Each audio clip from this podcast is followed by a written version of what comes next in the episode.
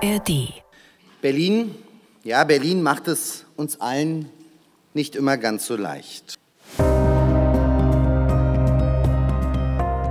Berlin bringt einen dazu, ganz oft über Berlin den Kopf zu schütteln. Weil das, was anderswo geht, hier oftmals nicht geht. Mit diesen, wie ich finde, überraschend kritischen Worten des neuen regierenden Bürgermeisters von Berlin, Kai Wegner, willkommen zu Spreepolitik, dem landespolitischen Podcast von RBB 24. Es war Wegners erste Regierungserklärung diese Woche und er hat merklich versucht, die Unzufriedenheit in der Bevölkerung, äh, die Spaltung aufzugreifen. Er will sie natürlich überwinden, hat er auch versprochen. Aber gefühlt wird diese Spaltung eher tiefer. Diese Woche gegen die Justiz zum Beispiel, angeführt von der Münchner Generalstaatsanwaltschaft, gegen die Aktivisten der letzten Generation vor und verstieg sich dabei zur Vorverurteilung, die seien eine kriminelle Vereinigung. Da mussten sie dann später zurückrudern, äh, was für äh, heftige Diskussionen und Debatten äh, gesorgt hat. Und das wird inzwischen sogar von Seiten der UN kritisiert. UN-Generalsekretär Antonio Guterres hat äh, jedenfalls dazu gesagt, man müsse die Klimaaktivisten auch schützen. Vielleicht meinte er da auch übereifrige Staatsanwälte. Auf jeden Fall eine Diskussion, die auch hier in Berlin stattfindet. Ähm, auch die neue Justizsenatorin Badenberg hat sich in dieser Diskussion zu Wort gemeldet. Ähm, wir werden das dann später mal aufbereiten ähm, bei mir im Studio. Hier sind Angela Ulrich und Jan Menzel, die sich diese Woche unter anderem auch damit beschäftigt haben. Wir hatten allerdings auch noch ein paar andere Themen, die wir natürlich ansprechen werden. Ähm, erstmal willkommen, ihr beiden. Ja, hallo. Hallo auch von mir.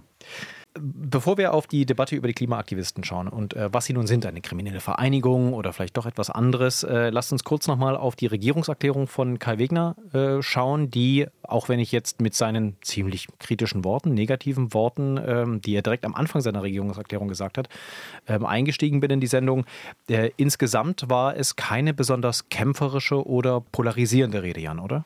Kann man nicht sagen, ging ja auch um die Richtlinien der Politik. Da merkt man schon so ein bisschen, was angesagt ist. Also ich habe eigentlich, wenn ich mich mal so zurückerinnere, nie ähm, Regierungserklärungen erlebt, die jetzt besonders kämpferisch waren oder wo man nun besondere Zitate für die Ewigkeit hätte entdecken können. Das war auch diesmal nicht so. Das war eine sachliche Abarbeitung. Der Schwerpunkt war, glaube ich, eher der so nach innen gerichtet. Er hat ja praktisch jeden Senator, jede Senatorin namentlich erwähnt. Das hatte so ein bisschen was von Balsam für die Koalitionsseele, Streicheleinheiten, Zusammengehörigkeitsgefühl. Das war war, glaube ich, das, was er eigentlich bezwecken wollte. Und wenn man es mal direkt vergleicht mit der Vorgängerin, Frau Giffey, die ja auch vor dann, wann war es, anderthalb Jahren, ihre Regierungserklärung gehalten hat, da war zumindest der Versuch nochmal da, sowas wie eine Vision zum Beispiel zu entwickeln. Sie hat sich bemüht, den Vergleich zu ziehen zu den 20er Jahren des vorigen Jahrhunderts und das jetzt in die Jetztzeit versucht zu transferieren. Da war Wegner eine deutliche Spur nüchterner, würde ich sagen, oder? Ja, auf jeden Fall. Ich habe zwar einen Spruch, habe ich schon gemerkt, den ich vielleicht mir mitnehme, nämlich, dass er gesagt hat, wir sind Weltmetropole und nicht Bullabü. Kann schon man, wieder. Ja, schon wieder. Er hat die Friedrichstraße damit gemeint, vielleicht kommen wir ja da auch noch drauf. Aber ähm, ich fand spannend, ich habe ja noch nicht so viele Regierungserklärungen hier in der Landespolitik verfolgt wie du, Jan, aber ich fand interessant, dass sehr viel heiße Luft dabei war. Also er hat sehr viele, Kai Wegner hat sehr viele Plattitüden, fand ich, von wegen, er will Politik für alle machen, er will alle vereinen, alle versöhnen miteinander. Ich hätte mal gern gewusst, welcher Regierende vor ihm oder welche Regierende vorher gesagt hat, hey, ich will alle spalten oder irgend sowas. Insofern, ähm, nee, war nicht so überraschend, äh, aber er hat, um da nochmal bei Sebastian, bei dir dir gleich einzuhaken, dieses Negative. Äh, es geht nicht gut mit Berlin. Er hat aber im selben Atemzug oder gleich danach hat er ja auch noch gesagt, wie toll, wie super, wie hier alle leben können, wie hier alle miteinander sein können. Also hat schon jetzt versucht, auch so ein bisschen mit anzustacheln, ja, dass jetzt, es doch toll ist hier in Berlin. Jetzt hast du mir meinen versöhnlichen O-Ton, oh, den Rausschmeißer, bitte. weggenommen. Der kann ja auch mal gern zu hören sein am Schluss. Wir spielen ihn auf jeden Fall nochmal ein. Wir wollen ja nicht äh, mit einem mit schlechten Gefühl irgendwie ins lange Wochenende gehen. Ähm, also das, das äh, spiele ich auf jeden Fall noch ein, äh, versprochen. Nein, er hat natürlich nicht nur Berlin schlecht geredet. Ähm, dann kommen wir zur eigentlichen großen Debatte in dieser Woche, nämlich der Umgang mit den Aktivisten der letzten Generation, die hier seit Wochen in Berlin vor allem Straßen blockieren. Ähm, es geht, vergeht eigentlich kein Tag ohne eine Blockade irgendwo. Äh, und nun ist die Justiz das erste Mal so richtig massiv gegen die äh, Gruppe vorgegangen. Ähm, hier in Berlin hat das erstmal nur eine Rolle gespielt, weil auf Betreiben der Münchner Generalstaatsanwaltschaft Razzien auch in Berlin durchgeführt wurden. Trotzdem ist die Debatte hier am heftigsten gefühlt und die hat natürlich auch überschattet, äh, was im Plenum am, am, Donnerstag passiert ist. Also die Regierungserklärung ist da eher zur, zur Randerscheinung geworden. Ich habe mal ein paar Töne aus dieser Woche äh, rausgesucht, um also die, den, den Tenor in der politischen Debatte aufzugreifen. Da war auf der einen Seite des Spektrums äh, waren da Leute wie Melanie Stefanie Kühnemann-Grunow von der SPD, die äh, Folgendes bei uns im RBB24 Inforadio zum Umgang mit dieser Gruppierung gesagt hat. Ich glaube, dass das Ziel der letzten Generation, also das heißt, für den Klimaschutz einzutreten, in dem Sinne überhaupt nicht kriminell ist. Ich glaube, dass man im Gegenteil eigentlich die sogenannten Klimakleber ernst nehmen sollte. Also ich denke, dass wir insgesamt miteinander ins Gespräch kommen müssen. Und dann folgte von Ihrem Koalitionspartner, muss man dazu sagen, an diesem Punkt Dirk Stettner, der CDU-Fraktionschef im Abgeordnetenhaus am Donnerstag, die Replik und auch in die hören wir mal rein. Wir werden uns nicht erpressen lassen. Wir werden auch nicht mit Erpressern sprechen. Wir werden diese Klimakleber von der Straße holen und wer bewusst Schaden produziert hat, der bewusst Aufwand produziert hat, der wird den auch bezahlen, meine sehr verehrten Damen und Herren. Also äh, klare Absage an das, was Frau Grünemann-Kuno da vorgeschlagen hat. Ähm, wie ist das bei euch angekommen, dieser Schlagabtausch im Parlament, Angela? Na, ich fand interessant, äh, das war ja eben nicht Teil, wie du richtig gesagt hast, der Regierungserklärung, sondern erst der Fragestunde danach. Also von sich aus hat Kai Wegner das ja gar nicht so aufs Tapet gehoben. Aber es war schon ziemlich deutlich, sowohl er als eben auch seine Innensenatorin von der SPD, Iris Spranger, die beide sagen, wir reden auf gar keinen Fall mit den Klimaaktivisten, mit dieser Gruppe Letzte Generation ähm, wo ich mir so denke, wenn du doch vorher als großer Versöhner dich dargestellt hast, äh, ist das vielleicht eine sehr schnelle Absage an die Menschen, die ja eigentlich, ja, sie wählen drastische Mittel, aber sie haben ja eigentlich eben als Ziel, was Kai Wegner ja auch selber sagt, er will hier den Klimaschutz vorantreiben in der Stadt. Also insofern hat mich dieses Harsche, dieses sehr direkte, was auch der ähm, der Finanzsenator Evers auch nochmal in einer Antwort auf eine Einladung von der letzten Generation nochmal hat durchblicken lassen. Also mit euch auf gar keinen Fall. Das hat mich schon so ein bisschen auch überrascht. Jan? Ja, es sind diese, diese schroffen Töne und auch dann, dass man praktisch ähm, sogar die Justiz einer Gefahr aussetzt, dass der Vorwurf kommt, da würde politisch was gemacht werden. Das war es ja so, dass praktisch angekündigt wurde seitens der neuen Justizsenatoren, dass man nun im Haus der Justizverwaltung prüfen wolle, ob diese letzte Generation eine kriminelle Vereinigung sein könnte. Und natürlich schwingt da so ein bisschen dann noch die Gefahr mit, dass dieses Haus, was es rechtlich könnte, die Staatsanwaltschaften entsprechend anweisen würde.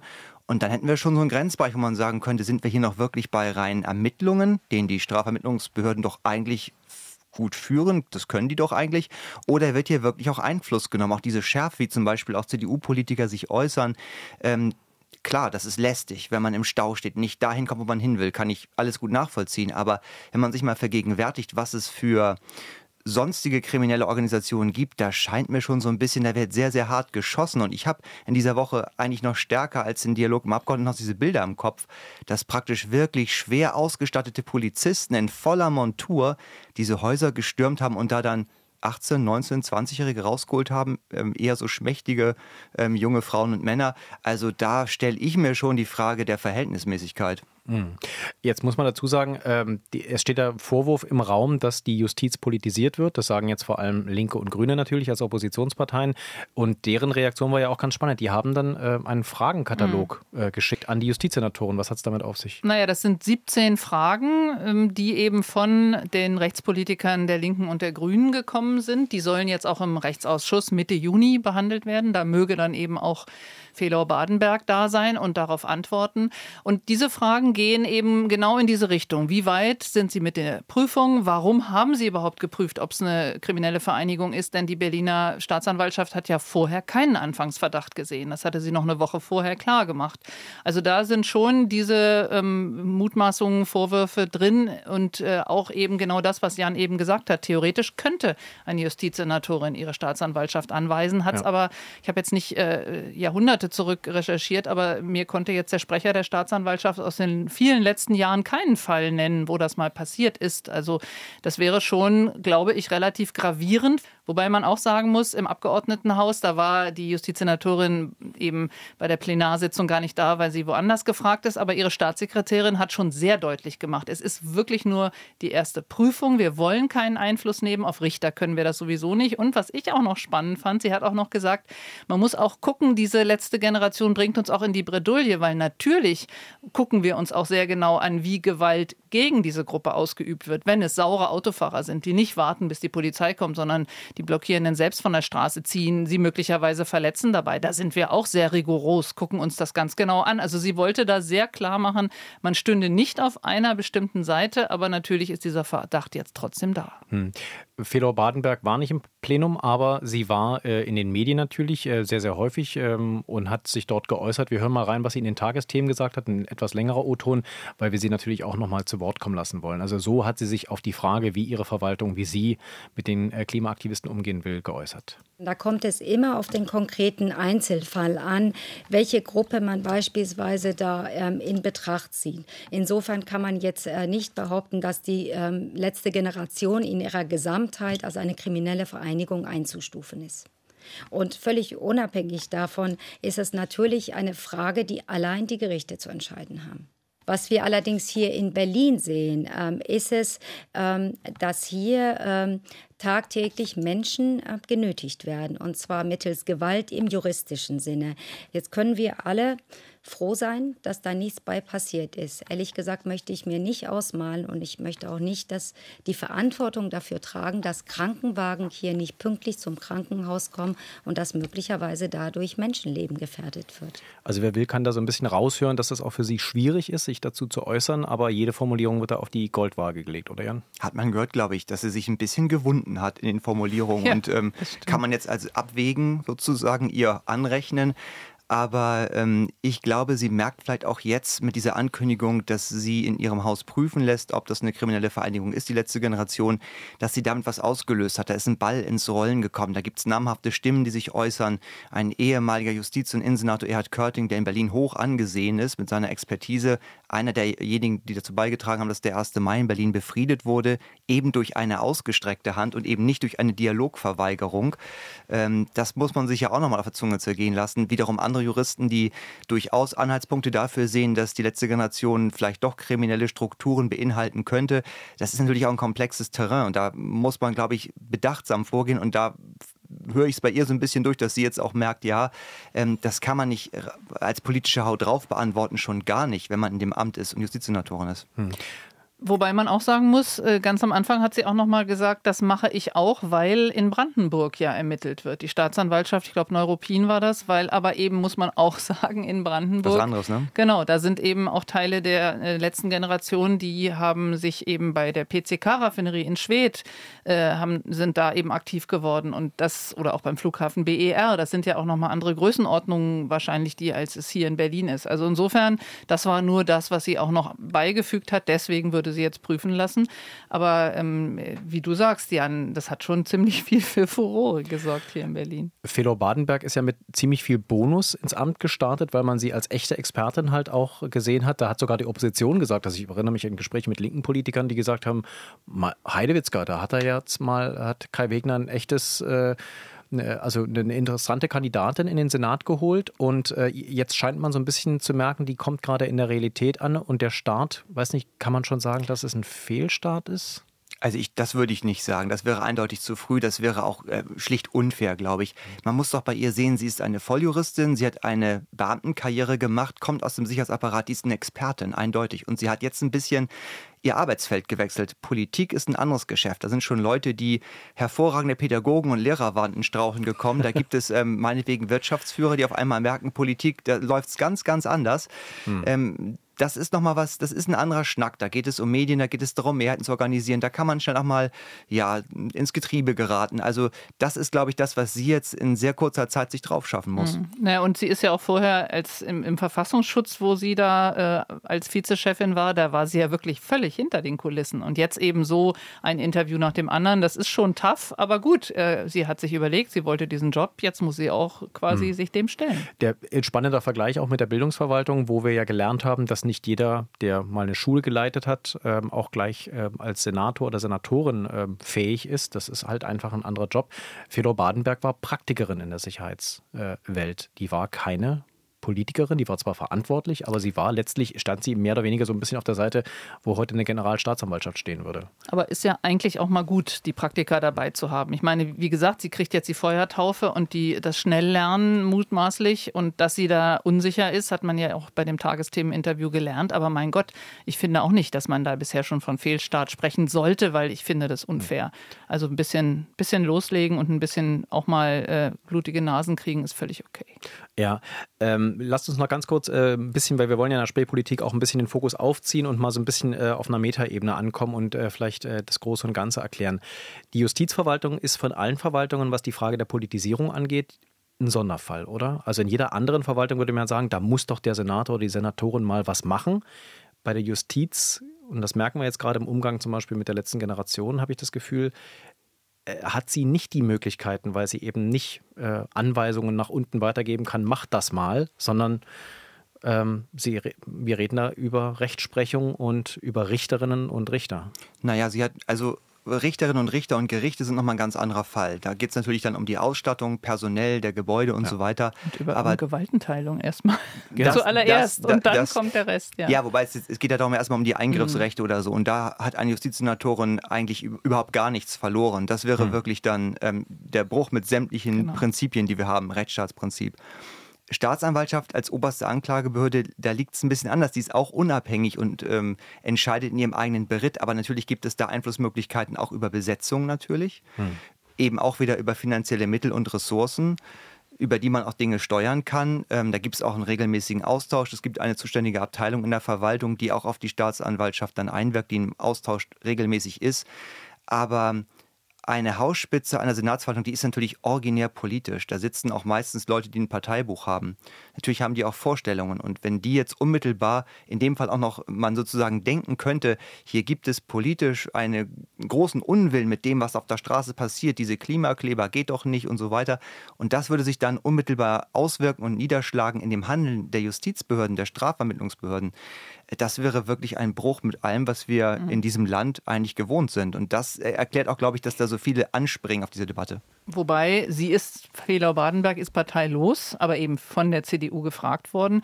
Aber mein Eindruck war schon jetzt auch in den ersten Verteidigungstagen nach diesem Beginn der Frage, soll ich prüfen, soll da ermittelt werden oder nicht, ist ja auch erst eine Prüfung, ist ja noch keine Ermittlung.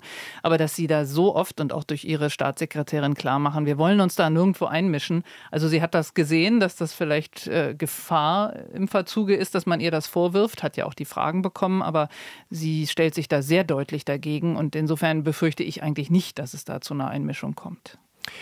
Es wird natürlich auch noch jenseits der medialen Politik, die da gemacht wird und der mediale Wind, der da gemacht wird. Äh, es wird natürlich auch richtige Politik gemacht. Also es werden richtige Entscheidungen äh, gefällt und so weiter und nicht nur darüber gesprochen.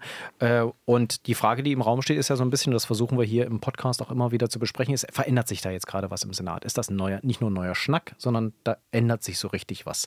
Äh, da geht was Neues los und was Altes wird äh, zurückgerollt, äh, wenn man das sagt. Rollback könnte man es auch nennen.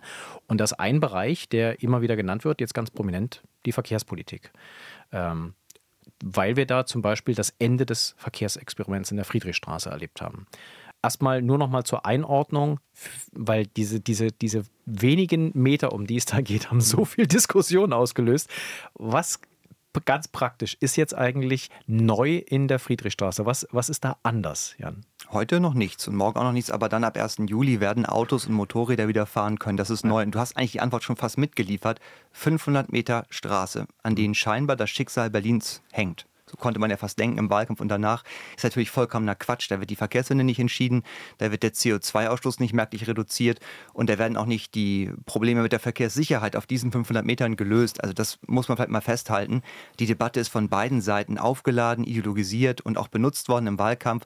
Und auch jetzt hat es natürlich ein bisschen was von, ja, wir sind jetzt am Ruder als CDU und jetzt liefern wir, was wir versprochen haben. Aber natürlich wissen alle, dass in diesem ganzen Bereich, und der ist größer als die Friedrichstraße, was passieren muss. Und mich wundert es ein bisschen, dass jetzt ab Herbst praktisch ein neues Konzept kommen soll. Es ist wieder ziemlich viel Zeit, die da ins Land streicht. Ähm, aber dann wird auch die neue Verkehrssenatorin Manja Schreiner die Frage beantworten müssen, wie kriegt man das auf diesem engen Raum in Mitte hin? Und ähm, ich glaube, sie hat aber wiederum auch gute Chancen, eine vielleicht bessere Lösung zu finden. Aber ist doch irre, oder? Es ist Berlin. Man macht die Straße zu für den Verkehr, um da ähm, wenige komische Sitzmöbel aufzustellen, wenn es Februar ist oder Ende Januar. Und man macht sie dann wieder für die Autos auf. Das ist Timing. Wenn es Sommer ist und man dann diese Sitzmöbel endlich mal nutzen könnte. Also viele Fragezeichen. Aber das heißt in der Verkehrspolitik... In Bullabü, nicht mehr Bullabü, nicht um mehr mal Bullabü. wieder zu diesem Bild zu kommen. Ja, genau. Das, ich frage mich übrigens, wann wir dann das... Irgendwie muss doch den Copyright, muss doch auf, dieser, auf, auf, diesem Begriff, auf, dieser, auf diesem Stadtnamen liegen. Ich meine, mindestens die Erben von Astrid Lindgren... Ja. Sollten was geltend machen. irgendwann muss man da doch mal was anmelden können. Äh, nein, aber wir, wir, spielen jetzt auch den Ton von Herrn Wegner nicht ein, äh, der nochmal daran erinnert hat, dass wir Metropole und nicht Bullabü sind. Ähm, aber trotzdem, äh, in der Verkehrspolitik äh, kann man ja ganz praktische Entscheidungen fällen. Und äh, verändert sich dann da vielleicht doch dann im viel kleineren Rahmen etwas, Jan? Du guckst relativ viel auf die Verkehrspolitik bei uns. Ähm, und wenn, wenn ja, wo wird da tatsächlich ein bisschen was geändert? Also ein Punkt, der zum Beispiel immer mal wieder angesprochen wird, ist, dass im Koalitionsvertrag drin steht, dass Radwege nicht mehr zwingend 2,30 Meter breit sein müssen. Ja, das ist aber, glaube ich, auch eher eine praktische Einsicht. Wenn man zum Beispiel mit grünen Politikern spricht, die in den Außenbezirken arbeiten, die haben schon immer gesagt, ähm, wir haben teilweise so kleine Straßen, wenn wir da diesen 2,50 Meter breiten Radweg einrichten, ist die Straße Rad, eine Radstraße, so, dann kommen da gar keine Autos mehr hin. Die haben auch zum Teil gesagt, Radwege für die City sind eine tolle Sache, aber ich habe hier bei mir im Bezirk ganz andere Probleme. Viele alte Menschen, die brauchen eine bessere Busverbindung, die wollen gar nicht Fahrrad fahren. Also da kommt, glaube ich, da trifft vielleicht auch so ein bisschen jetzt dieser Kurswechsel auch auf Einsicht in manchen Bereichen, so würde ich es mal formulieren. Aber die Frage jetzt zu stellen oder zu beantworten vielmehr, ob wir jetzt ein Rollback erleben, ob jetzt praktisch wieder die Autos ungehindert rollen können, ob Radwege rückmontiert werden, ob sozusagen viele Projekte, die gut waren für Klimaschutz und für Radl- und Fußgänger nicht mehr gemacht werden, da wäre ich auch mal vorsichtig. Da haben wir jetzt gerade erst angefangen. Also da würde ich gerne wirklich mal dann die erste Straße, die konkret unter Regie von Manja Schreiner angefasst wird, gerne mal sehen und dann kann man das beurteilen ähm, es hat ja auch ein bisschen was mit Ehrlichmachen zu tun. Bisher haben wir immer so viele Gesetze gehabt und so viele Masterpläne und so weiter, aber die Umsetzung kam ja auch nie richtig auf die Straße. Und die Bezirke sind nach wie vor zum Teil ja grün regiert. Ich bin sicher, Kreuzberg wird diverse Projekte weiter anschieben. Also ich habe da auch meine Bedenken und bin auch sehr interessiert und bin auch sehr neugierig, aber würde auch sagen, mal abwarten. Ich hoffe, es dauert nicht zu lange, bis dieser große Masterplan für das Areal Friedrichstraße, Gendarmenmarkt, Checkpoint Charlie, bis der da ist, weil dann kann man wirklich sehen, so sieht es also jetzt aus. Genau, und das kann auch immer noch passieren, dass dieser Bereich weitgehend verkehrsberuhigt wird und dann plötzlich nicht nur 500 Meter Friedrichstraße, sondern vielleicht sogar viele hundert Meter Innenstadtstraße vielleicht ohne ja, Autos auskommen müssen. Also um den Gendarmenmarkt rundherum, wobei die Linke schon behauptet, diese 500 Meter, allein weil es ein Symbol ist, würden nie wieder beruhigt werden, sondern die Autos würden da bleiben, werden wir sehen. Aber auch der Hackische Markt ist ja angesprochen als eben Fußgängerbereich, könnte sein. Ich bin aber schon auch noch mal gespannt, ob es irgendwo dann doch so ein großes Projekt gibt, wo Kai Wegner quasi liefert, in Anführungsstrichen, für die Autofahrer, weil er hat sich da, er hat wirklich den Mund immer so vollgenommen, auch im Wahlkampf. Und diese große Idee, man müsse für alle Politik machen und es müsse für alle genug da sein. Straßen und Lebensraum ist eben, muss man aufteilen und irgendwo eine Priorität setzen. Also insofern bin ich genauso wie Jan gespannt. Also ich glaube auch nicht, dass da jetzt plötzlich alle grünen und roten Radwege wieder mit grau überpinselt werden und die Autos fahren können, weil natürlich finden ganz viele das auch super. Aber ich kann mir vorstellen, dass Kai Wegner auch irgendwo was für Autofahrer richtig liefern muss.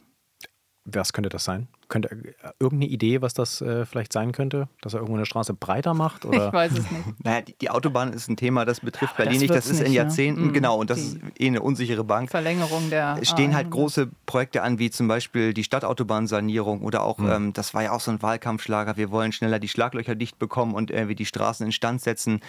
Vielleicht kann man da den Autofahrern Kosmetik anbieten, die ähm, zu mehr Glückseligkeit auf vier Rädern führt. Ähm, mal, mal, schauen. Also da bin ich auch gespannt. Ähm, ein Ding, was mich noch interessiert, ist ähm, dieses große Projekt von Radschnellwegen. Das ist ja auch schon sehr, sehr lange in der Pipeline. Es wurde eigentlich eine Landesgesellschaft, die Infravelo, gegründet. Die hat bisher aber nur geplant und Machbarkeitsstudien gemacht. Was heißt nur, hat sie gemacht, so. Aber wir haben noch keinen einzigen Meter gesehen, dieses Konzepts. Also die Idee mhm. ist ja, dass sternförmig auf die Mitte Berlins hin dann sehr viele äh, Wege direkt kreuzungsfrei ohne Ampeln aus den Außenbezirken hinführen, dass man wirklich schnell mit dem Rad ähm, in die Mitte kommen kann. Und da war die CDU immer so ein bisschen skeptisch die letzten Jahre, ob man das wirklich braucht, ob es gut ist. Da gab es auch Forderungen, die Infravelo wieder abzuwickeln. Davon findet sich im Chorvertrag, im Koalitionsvertrag nichts, aber da, glaube ich, könnte man so mal gucken, ob das so ein kleiner Lackmustest wird, wie ernst es die CDU mit dem Fahrradverkehr wirklich meint oder ob es sozusagen eine Wahlkampffloskel war, dass für alle Platz da sein muss. Ja, und ein Bereich, in dem sich definitiv sehr viel tut, ähm, ist aber das Thema äh, Ticketpreise. Also wie gestalten wir eigentlich die Bezahlung des ÖPNVs in der Zukunft? Äh, da gucken wir nur ganz kurz drauf, weil es uns immer wieder beschäftigt, das 29-Euro-Ticket. Wo stehen wir da jetzt eigentlich ganz genau? Äh, ist das Projekt mehr oder weniger jetzt zu den Akten gelegt, weil es eben jetzt doch nicht so kommt, wie Frau Giffey das mal angekündigt hat? Oder arbeiten Sie immer noch daran, irgendwie eine Lösung zu finden, die am Ende gesichtswahrend vor allem für die SPD ist? Also wir sind nicht auf dem Abstellgleis, glaube ich. Da wird schon geackert. Aber der Zug ist so einer, der sich etwas langsamer bewegt. Das ist ein schwieriger Prozess.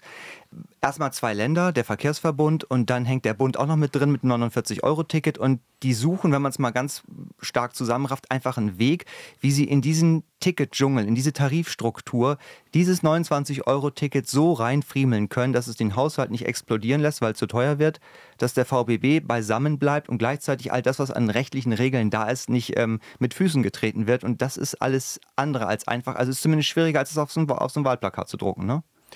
Angela, würdest du äh, darauf wetten, dass am Ende die Lösung kommt, die die Grünen ja mal vorgeschlagen haben, nämlich dass man das 49 und das 29 Euro irgendwie Ticket miteinander irgendwie verrechnet, sodass man das äh, Berliner 29 Euro Ticket äh, also eine Art Rabattaktion des 49-Euro-Tickets ja, also, einführt? Genau, ich glaube nämlich, dass das, was zumindest so habe ich sie damals im Wahlkampf verstanden, Franziska Giffey immer versprochen hat, dass es eben wieder ein Ticket 29 Euro für alle, egal wie viel man verdient oder so, dass es das generell wieder geben wird. Das glaube ich eher nicht, sondern am Ende, dass es vielleicht wirklich darauf hinausläuft, was die Grünen damals gesagt haben. Wir probieren für die, die bedürftiger sind, das 49-Euro-Ticket runter zu rabattieren auf entweder 29 oder dann eben 9 Euro gibt es ja auch noch noch für bestimmte Fälle, aber nicht für everyone. Das kann ich mir kaum vorstellen. Und äh, die neue VBB-Geschäftsführerin Ute Bonde hat uns ja in dieser Woche im Interview erklärt, also zumindest beim Ticketing, bei den Preisen, ist äh, eine große Veränderung im Schwanger. Also das ist etwas, was äh, grundsätzlich angefasst wird, äh, nicht nur mit dem 49, sondern auch mit dem 29-Euro-Ticket. Und das wird sich, das klang zumindest bei ihr auch so raus im Interview, langfristig ändern und das bleibt dann auch so. Das sind jetzt keine Aktionen, die vielleicht noch ein Jahr laufen und dann irgendwann 2024, 2025 kommen die Hätte alten Preise ja wieder. Hätte ja was, wenn es so ist. Würde ich auch denken, weil das Deutschland-Ticket ja, das sagen ja alle unisono, eine Revolution ist im Ticketbereich und in der Tat für 49 Euro durchs Land fahren ist eine Ansage. Ne? Ähm, aber es gibt auch diesen kleinen Passus, dass man nochmal wirklich gucken will, wie das Ticket sich ausgewirkt hat. Und dann soll sozusagen auch analysiert werden, welche weiteren Angebote dazukommen können. Es ist auch für Organisationen wie den VBB, glaube ich, eine Herausforderung, weil die sich natürlich auch irgendwie die Frage stellen müssen, was machen wir jetzt eigentlich? Wo stehen wir da jetzt eigentlich? Und es ist ja auch eher die letzten Monate komplizierter noch geworden. Wir haben in Berlin einmal die Variante, dass zum Beispiel Schülerinnen und Schüler völlig umsonst fahren. Da träumen andere von. Wir haben in Berlin ein 9-Euro-Ticket für sozial Bedürftige, jetzt nicht deutschlandweit, aber das gibt es ja auch. Dann gibt es die Variante des Jobtickets, womit man auf Preise kommt, die nochmal deutlich unter 29 Euro liegen. Also das ist ja auch eine sehr mhm. attraktive Variante. Und dann gibt es, glaube ich, letztlich, und da könnte es, glaube ich, auch bei diesen Gesprächen gehen, eine Lücke von Menschen, die nicht das Sozialticket bekommen, aber möglicherweise auch kein Jobticket bekommen, weil sie andere Arbeitgeber haben oder solo selbstständig sind. Und es sind gar nicht so wenige, gerade in Berlin. Und das aber irgendwie zielgenau und rechtssicher und so, dass es nicht irgendwie mit anderen Regelungen kollidiert hinzubekommen, das ist eine Feinschmeckerarbeit für Juristen. Und ehrlich gesagt hab, wundere ich mich auch immer, wie durch, also der VBB genauso wie auch die Deutsche Bahn haben irre Einnahmeverluste dadurch, dass man einfach deutlich weniger zahlt. Da gibt es dann Bundeszuschüsse, ja, aber äh, dann noch das eigene Netz auszubauen, für Fahrzeuge zu sorgen und genug Personal zu haben, mehr Personal, wenn man nämlich nachher das Angebot ja aufstocken will, damit es sich lohnt und die Leute noch mehr fahren. Also echt viele große Aufgaben und Fragezeichen, finde ich. Das ist ja vielleicht auch nochmal der Gedanke, das hatten wir vorhin mit den Grünen so ein bisschen die andere Vorstellung von den Ticketpreisen haben. Die Grünen haben eigentlich immer gesagt, ähm, wir werden im ÖPNV nicht um eine andere, eine dritte Finanzierungssäule herumkommen. Also nicht die Idee, alles billiger zu machen, sondern Einnahmen nochmal generieren an anderer Stelle.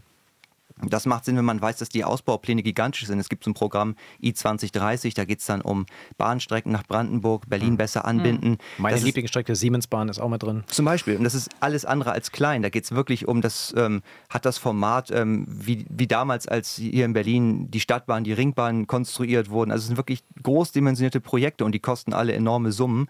Und ähm, das ist ja auch das Problem, das dann viele Brandenburger Landkreise auch benennen. Was nützt uns ein günstiges Ticket, wenn der Bus nicht kommt oder nur alle Stunde? Ja. Ich danke euch beiden auf jeden Fall eure Einschätzung und wir schauen einfach mal, äh, wie es sich nächste Woche entwickelt. Wir müssen auch über das Thema Bildung nochmal reden. Da haben wir diese Woche gelernt, dass uns noch mehr, Schul äh, noch mehr Lehrkräfte fehlen, als wir bisher gedacht haben. Es sind inzwischen 1500. Aber das ist ein Thema für eine andere Ausgabe. Ich danke euch beiden. Sehr gern. Danke dir. Apropos Lehrermangel, ich möchte Ihnen an dieser Stelle noch einen Podcast empfehlen von RBB Kultur. Deep Doku.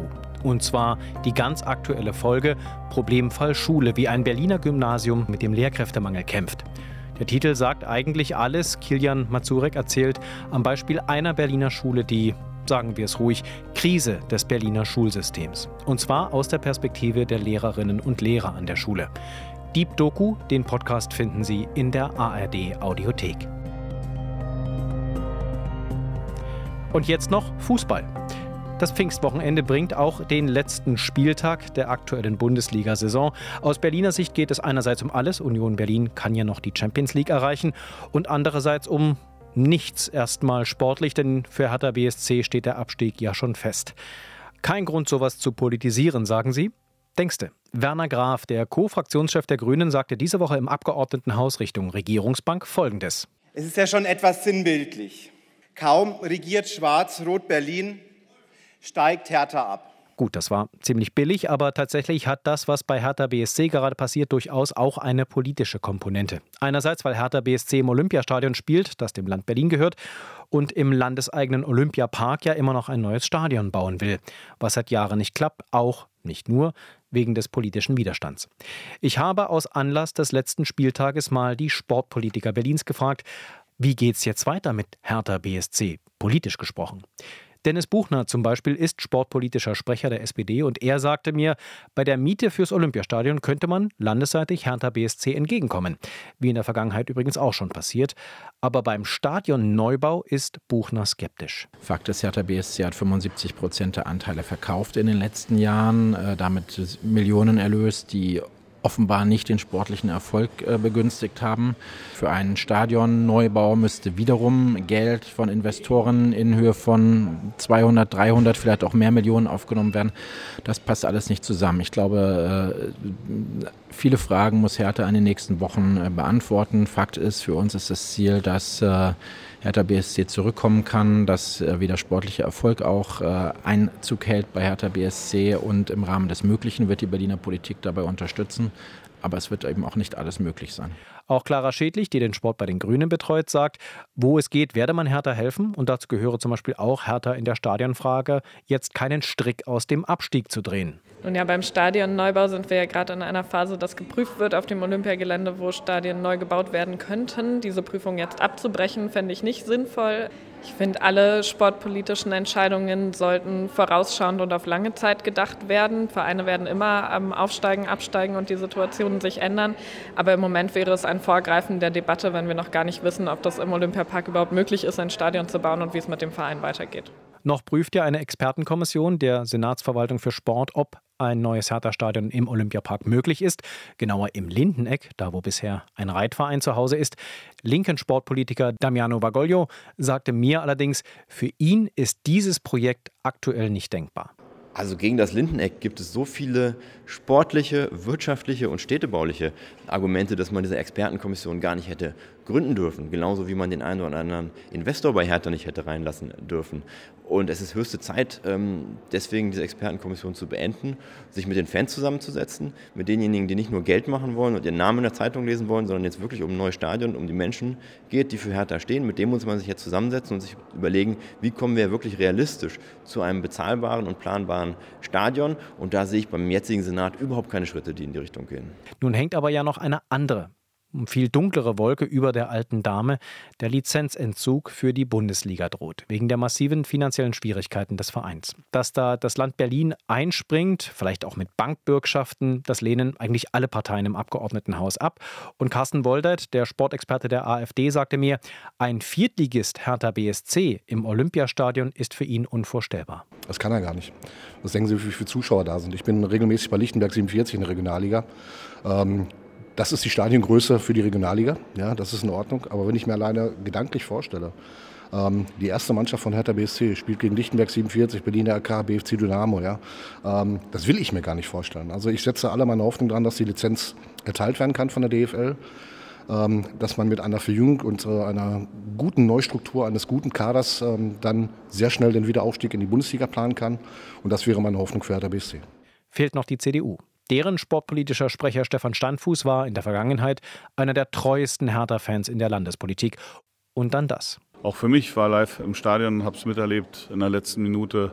Das Tor, was dann den Abstieg besiegelt hat, ein ganz bitterer Moment gewesen. Standfuß sagt, verliert Hertha BSC wirklich die Bundesliga-Lizenz, dann ist für ihn nicht nur der Stadionneubau im Olympiapark Geschichte, sondern auch Herthas Zeit im Olympiastadion. Ja, also jetzt, äh, es klingt vielleicht ein bisschen komisch, aber nebenan gibt es das Mommsen-Stadion. Da haben auch schon äh, Regionalligisten äh, gespielt und äh, wir haben natürlich auch noch die ein oder andere Sportstätte in Berlin, die Regionalliga Fußball zulässt. Das ist ja keine Frage, ob das Stadion Lichterfelde ist oder dann ja auch der bald fertig werdende Jahn-Sportpark.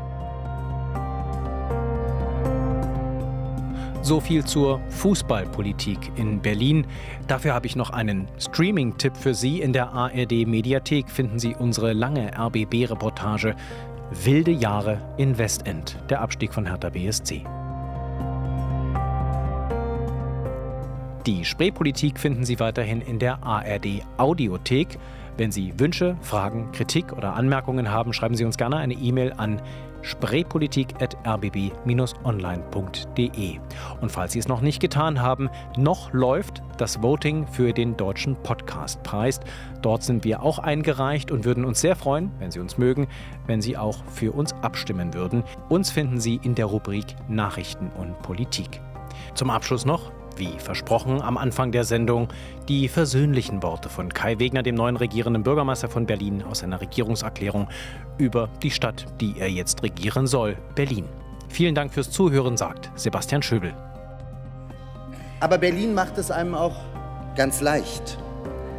Die Stadt verdreht einem im wahrsten Sinne des Wortes den Kopf, wie es nur Berlin kann. Und das, was anderswo nicht geht, geht gerade eben hier in Berlin.